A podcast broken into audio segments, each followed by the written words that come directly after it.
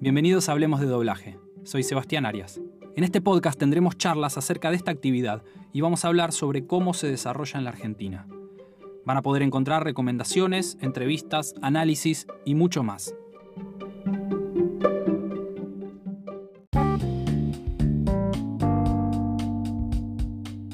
Hola, ¿cómo están? Bueno, les cuento cuál es la idea para el episodio de hoy. En este capítulo no vamos a tener invitados, no voy a estar charlando con nadie, voy a hablar yo largo y entendido. Eh, calculo que aprovechando un poco los beneficios de este formato, me voy a tomar el tiempo que me lleve y va a terminar siendo un episodio largo. Muy seguramente tengo separados ya algunos audios, incluso del doblaje al que me voy a referir, así que va a haber pedacitos también de ese doblaje. Eh, para aquellos que los quieran escuchar, los, van a tener en, tiempo real, si no va a estar separado en segmentos este episodio, así que los pueden ir salteando si es que quieren continuar avanzando. Em, y la idea es poder hablar largo y tendido de algo que en algún momento esbocé en Instagram sobre una película que me llamó bastante la atención su doblaje, positivamente, ¿no? Obviamente. Y bueno, me voy a tomar el tiempo que lleve, así que muy probablemente termine siendo un, episodio, un episodio largo. Eh, la película en cuestión es la balada de Buster Scratch o Scratch. Eh, en su momento, como les decía, la peli es del 2018 y fue, es una peli de los hermanos Cohen con particularidades porque es la primera peli para Netflix producida y eh, por Netflix, digamos, y estrenada en, ese, en esa plataforma. Yo llegué a la película como espectador normal, me interesaba mucho, me gusta lo que hacen esos directores y era algo que ya se había anunciado y yo estaba esperando. Y como primer acercamiento, que es lo que normalmente hago, la empecé a ver en el idioma original y sin saber nada acerca de su doblaje o si se había hecho en la Argentina o no. Y mm, como tiene una particularidad que son historias, son el pertenece la peli, pertenece al género western y son seis historias con dentro de lo que sería ese patrón con algunos registros distintos algunos tonos distintos. Hay un humor medio particular que, como atado a las películas de los hermanos Cohen, sobrevuela y, bueno, ciertas cosas eh, particulares, digamos, de, de, esas historias, pero transcurren en el viejo oeste y hay muchos personajes, diferentes estilos y demás. Y como les digo, historias que a priori no tendrían ninguna relación. Son eh, historias eh, diferentes, digamos. Y mm, llegado un momento, como espectador normal, como les digo, me, se me presentó una escena, ahora no recuerdo bien, donde había algo desde los diálogos que dije, como digo habitualmente cuando algo me llama la atención, dije, ¿cómo habrán resuelto esto en el doblaje? Y con esta facilidad que tiene Netflix, uno puede poner doblaje enseguida, detuve lo que estaba mirando y me puse a ver, eh, retrocedí un poco y me puse a ver el doblaje. Y me llamó mucho la atención porque durante un rato, después les digo, esto fue en un episodio, bueno, una de las historias, digo, de, de esta película en particular, durante un rato estuve tambaleándome entre si estaba hecho en Argentina y yo estaba reconociendo las voces que estaban participando, o no estaba hecho acá, o sea que no reconocía, digo, parece tal pero no es, parece tal otro pero tampoco. Ahondando un poco más me daba cuenta que era por la forma en la que estaba actuado, sobre todo, y los tonos y, y lo cuidado que estaba ese trabajo. Y, y, estuve dudando unos minutos hasta que de repente apareció otra voz ya más secundaria y dije, sí, no, definitivamente esto está hecho acá. Y despertó algo en mí que eh, probablemente tenga que ver con, sesgo profesional y demás, pero es como que dije, wow, yo no quiero seguir viendo esto, lo voy a poner desde el principio y lo quiero ver todo doblado, porque la verdad que esto está muy bien. Así que mm, a continuación lo que hice fue empezar de vuelta la película, ya viéndola con doblaje, después tuve la oportunidad de verla en otro momento también toda en inglés. Volví ahora a ver el doblaje a raíz de esta idea que se me ocurrió de desarrollar un poco más por qué me había parecido lo que me pareció en su momento y volví a ver ahora momentos que, que separé incluso como para que ustedes, para poder compartirlos con, con, ustedes. Y la verdad es que confirmo lo que a priori había pensado, que es que está muy bien. El trabajo, la verdad, es un trabajo muy profesional. Eh, Esto está, fue hecho en Caja de Ruidos, en el estudio Caja de Ruidos, dirigido por Nicolás Calderón. Aclaro por las dudas que lo conozco de nombre únicamente a Nico y me lo crucé en alguna oportunidad posteriormente de, haber dicho de que me había gustado mucho esto. Justo estuve en el estudio y, y me lo presentaron y lo saludé y creo que haberle hecho algún comentario al respecto, pero digo, no tenemos ninguna relación, así que únicamente estoy reconociendo el trabajo de un colega, eh, no, hay, no hay ningún vínculo entre nosotros y la verdad es que, bueno, es algo que yo suelo hacer cuando encuentro algo que, me llama la atención positivamente, pero quería compartir eh, con todos y en detalle por qué este doblaje me llamó mucho la atención. La verdad que eh, hay un montón de cuestiones que voy a ir desarrollando, pero en líneas generales, dado que son seis historias y que hay muchos personajes y que hay diferentes estilos y casi como géneros distintos, es un muestrario eh, muy muy interesante de lo que la industria nuestra puede llegar a ser cuando las cosas son cuidadas al detalle. Hay un rigor profesional desde el casting, desde las interpretaciones, obviamente de la traducción, la adaptación, cosas técnicas como la mezcla, el lip sync en lugares donde eso está muy expuesto, yo se los voy a comentar por acá, no lo van a poder ver, eso es lógico. Desde ya que los invito a que apaguen esto y vayan y vean la película completa, si es que todavía no lo hicieron, o lo pueden hacer después de haber escuchado. La magia del podcast es un poco esa, pueden poner pausa si quieren acá, yo los espero.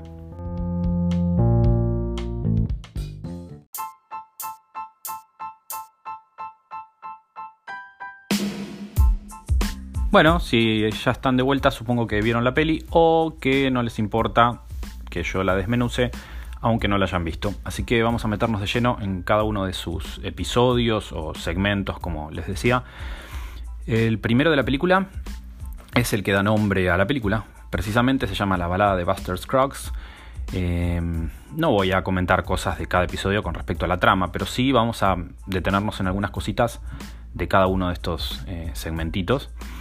Em, en esta primera parte, digamos, el protagonista canta, eso se mantuvo en el idioma original, de movida supongo que fue un pedido del cliente, em, esas son decisiones que se toman a priori, pero mm, no vamos a tampoco debatir qué tan importante es para la trama, porque entra un poco en ese terreno, dado que la película, justo ese segmento se llama La balada de este personaje y tiene dos o tres canciones que recuerde todo el episodio. Eh, bueno, por un montón de motivos eh, es un poco compleja de doblar y bueno, básicamente se decidió dejar en el idioma original. Como les digo, se pierden cosas, se ganan cosas, pero es una decisión. Eh, no quería destacarlo únicamente, que es un, lo mantuvieron en inglés. Pero está muy bueno el casting porque el protagonista tiene un, es un personaje con una caracterización particular y con una voz particular también. Eh, y la verdad eh, está muy bien resuelto y mm, técnicamente tiene momentos en donde el personaje rompe la cuarta pared y le habla al público, así que hay primeros planos donde está la cara completando todo el encuadre y, habla cámara y la verdad que el lip sync está, está muy bien y, el ajuste eh, la verdad que es muy, muy fiel. Eh, así que hace de este un, primer eh, encuentro con el doblaje muy positivo. Los dejo con un segmentito para que escuchen un poco de, este personaje en cuestión. Obviamente los invito a que lo vean si tienen posibilidades, pero, pero pueden escuchar un poquito a continuación. Y no es todo. Mi voz de barítono al parecer inspira al viejo Dan. Y lo mantiene contento durante los días que pasa galopando. ¿No es verdad, Dan? Probablemente han oído de mí. Buster Scruggs, conocido por algunos como el ruiseñor de San Saba. También me han dado otros apodos, alias, motes y sobrenombres. Pero este de aquí, considero que estoy muy lejos de merecerlo. Misántropo, no odio a mis prójimos, aun cuando son fastidiosos e intentan engañarme en el póker.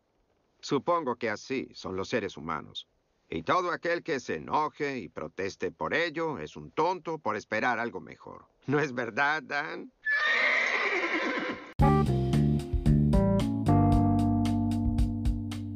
Algo para destacar también de toda la película es el tratamiento del vocabulario. La peli tiene un nivel de violencia y mm, visual, digamos, y dentro del vocabulario también, y la verdad que eso está respetado. Hay algunos ejemplos a lo largo de la película, pero los dejo con uno. ¡Mataste a mi hermano! ¡Cobarde hijo de puta! Le disparaste mientras estaba distraído. El insulto lo dejaré pasar. Como les decía, algo que me llamó la atención también positivamente es que en este despliegue de episodios o capítulos aparece mucha gente de registros muy distintos, con caracterizaciones distintas y tonos diferentes y demás.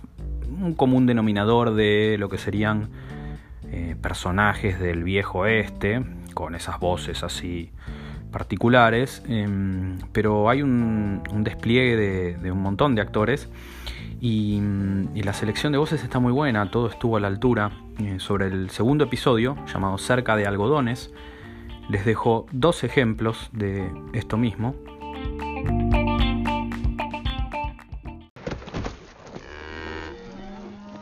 Gracias por ayudarme con las vacas. Sí. Los dos compañeros que contraté para llevarlas a Avilene se quejaron del salario en cuanto empezó a hacer calor. Terminaron yéndose y me quedé completamente solo. Eso es lo que yo llamo tener malas compañías. Esos muchachos no tenían noción de la camaradería.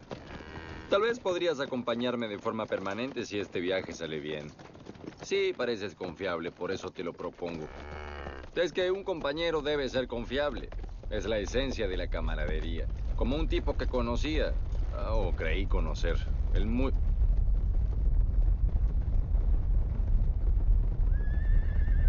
¡Diablos!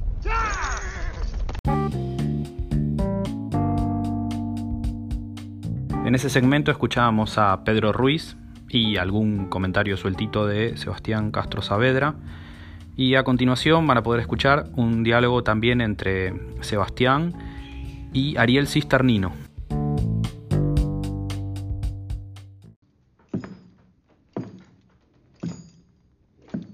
Lindo banco. Es cómodo para los depositantes. ¿Quiénes vienen? Viene gente de Valverde, Clora de Tucumcari, obviamente de toda el área de los tres condados. Hasta hubo una pelea aquí una vez, fue feo. Tuve que saltar al mostrador con mi pistola para tranquilizarlos. Esto es así. Un negocio muy loco. Es muy loco. ¿Le robaron alguna vez? Oh, claro que sí, dos veces. Lo intentaron en realidad, a uno lo maté a tiros. ¡Bingo! Al otro lo retuve para el Marshall. Le destrocé las dos piernas y lo encerré en la bóveda. El Marshall solo viene una vez al mes y había venido la semana anterior. Tuve que cuidar a ese bandido durante tres semanas aplicando una cataplasma de hojas y orina. Ahora está en Yuma, haciendo trabajo forzado y cojeando, según me dijeron. Creo que se llama Sibili o Chevili, si no me falla la memoria, porque sé que es de Fra... De, de Fra... De Francia. Todo el dinero.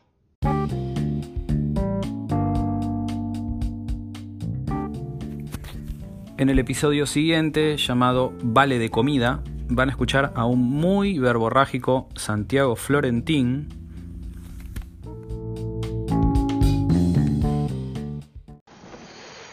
Conocí a un viajero en una tierra antigua. Mi castigo no lo puedo soportar. Estampado en estas cosas sin vida. Hace cuatro veintenas y siete años nuestros padres... Conocí a un viajero en una tierra antigua. Y lloro la pérdida. ¡Un fugitivo! Yace un rostro roto. ¡Y un vagabundo! ¡Serás por siempre! Porque el recuerdo de tu amor me llena de riquezas. Y no cambiaría mi destino por el de un rey.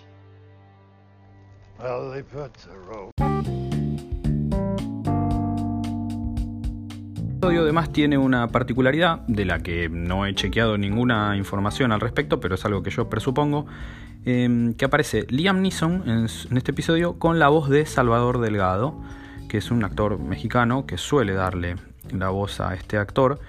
Em, yo supongo que a pedido del cliente han decidido mantener la voz. Como les digo, esta información no está chequeada. Ojalá llegue esto a la, a la gente que produjo este episodio y me lo confirme.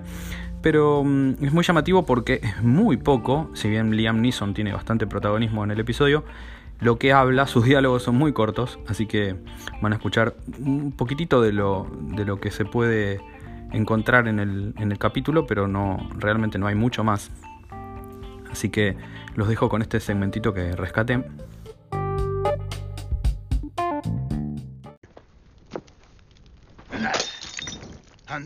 ¡Andando, chico!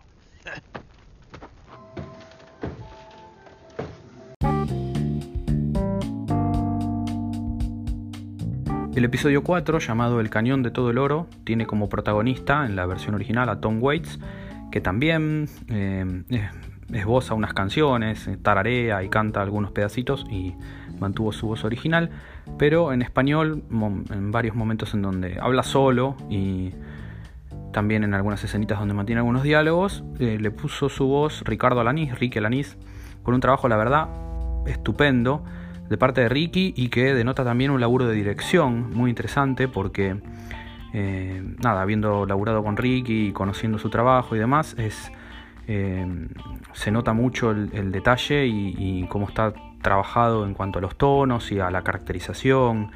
Eh, y hay un, un, trabajo muy interesante, la verdad que muy, muy piola. Los dejo con un pedacito para que escuchen.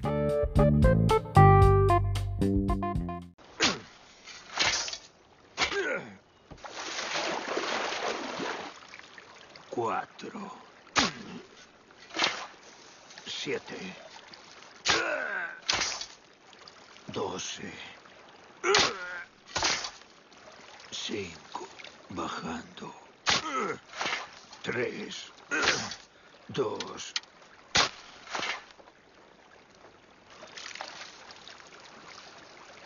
de nuevo nada.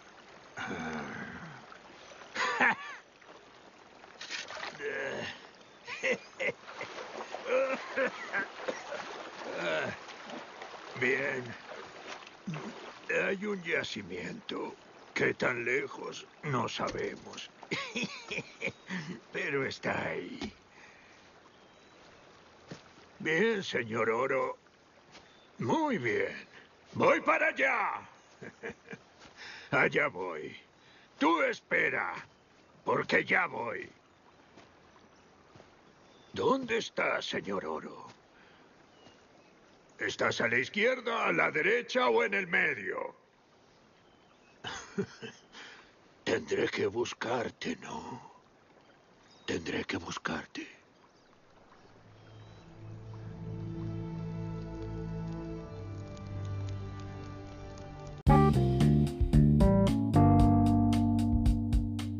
El capítulo 5, llamado La niña que se puso nerviosa, bueno, fue el capítulo en cuestión que les contaba en la introducción. llegado a este momento, em, varios de los diálogos que se suceden entre un personaje masculino y un personaje femenino que tienen la voz de Jorge Riveros y Andrea Higa.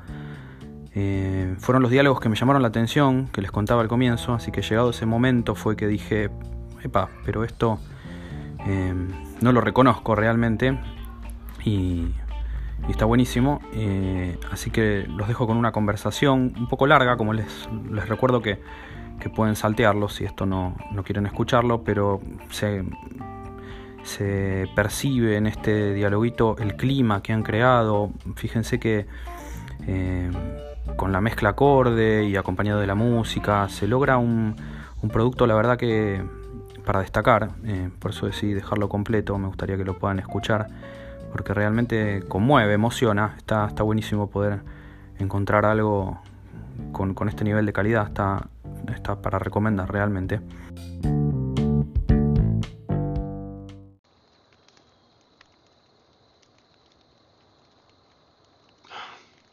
Ese hombre es especial. Lee la pradera como un libro. A veces hasta pienso que si Dios nos dio a todos cinco sentidos, el señor Arthur lo bendijo con uno extra. Aún así, es viejo. No sé qué va a hacer de él. No puedo evitar sentirme mal. Tu responsabilidad primordial es tu hogar. Sí, pero... Perdón, no debí desestimarte con una apotegma. Sí. Gilbert tenía un dicho para cualquier situación. Un poco de sabiduría a mano. Era muy seguro. ¿Él era esclavista? ¿Cómo? Oh. sí, sí. Él admiraba al presidente Pierce. Tenía creencias políticas muy firmes. Todas sus creencias eran firmes. Me reprochaba el hecho de no ser como él. Yo no tuve sus certezas. Supongo que es un defecto. Yo no creo que sea un defecto. No, no. Incertidumbre. Es mejor para vivir en este mundo. Solo en la siguiente vida tendremos certeza. Sí.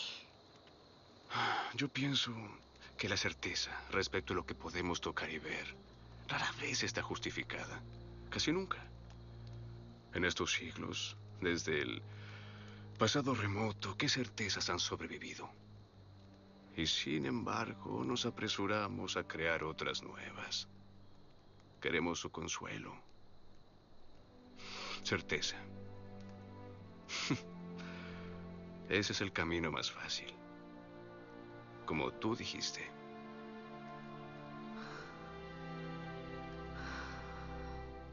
Estrecha es la puerta. Y angosta es la senda. Así es. Así es.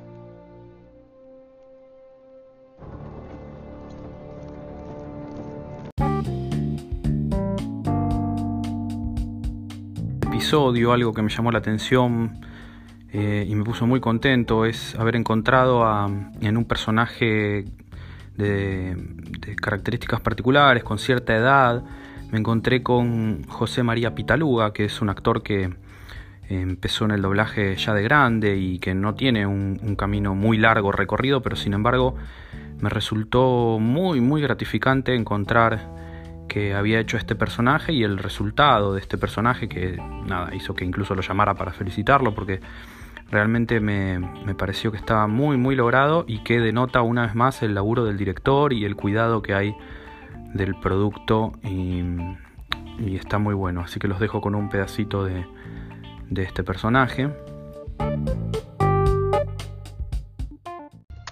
las madrigueras también son malas para ellos y no saben pelear si vinieran de ambos lados, no podría con ellos. Pero vienen en grupo.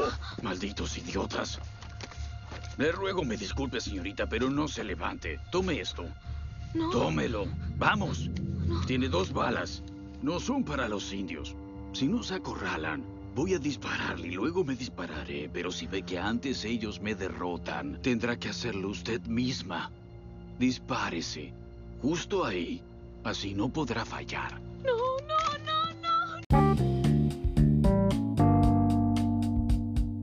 En el último episodio, episodio número 6, se llama Los restos mortales.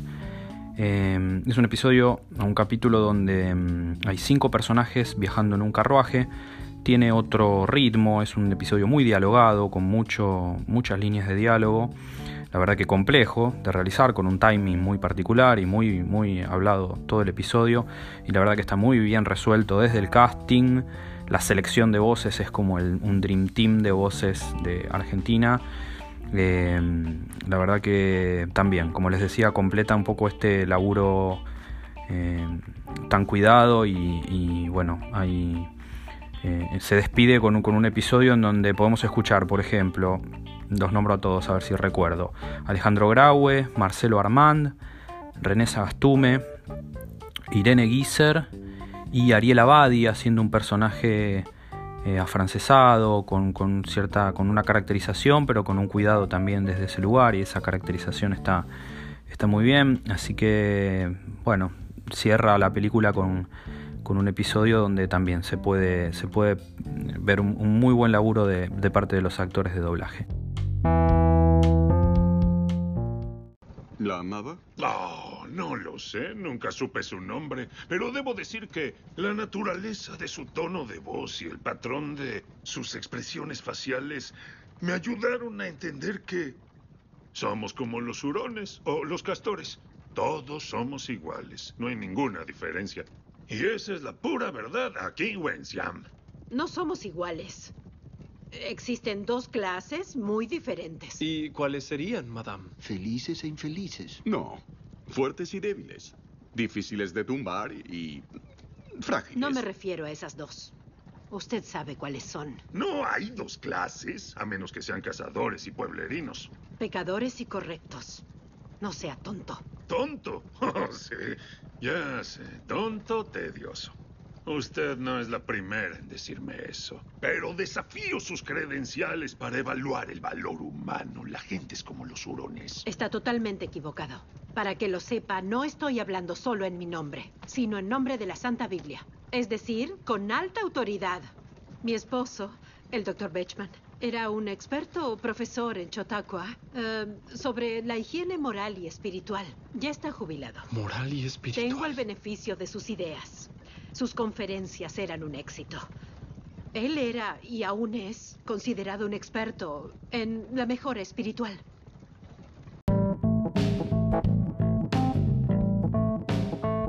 Muchas gracias por escuchar. Si les gustó este episodio, y si todavía no lo hicieron, los invito a que escuchen los anteriores. Para mensajes y comentarios me encuentran en Facebook como Sebastián Arias, director de doblaje, en Twitter como arroba y en Instagram, que es donde suelo estar más activo, pueden encontrarme como Sebastián-Arias-doblaje. To infinity. Al infinito y más allá.